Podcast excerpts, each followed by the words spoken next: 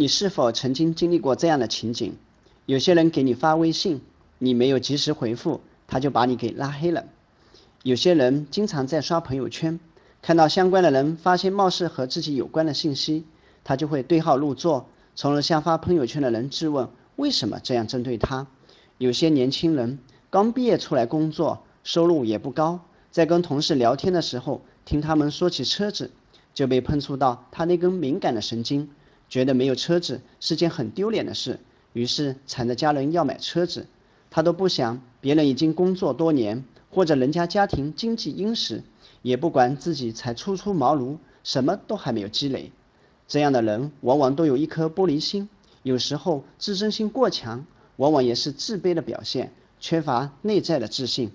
另外，玻璃心的人很多时候都有一个完美的心结，他们听不得别人说他不好。恨不得所有的人都说他好，包括陌生人。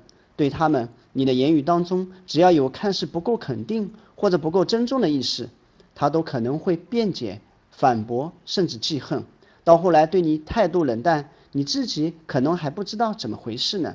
有着玻璃心的人，最终是会遭到他人嫌弃的。所以尽量避免玻璃心。如果你自己有玻璃心，请放下完美的心结。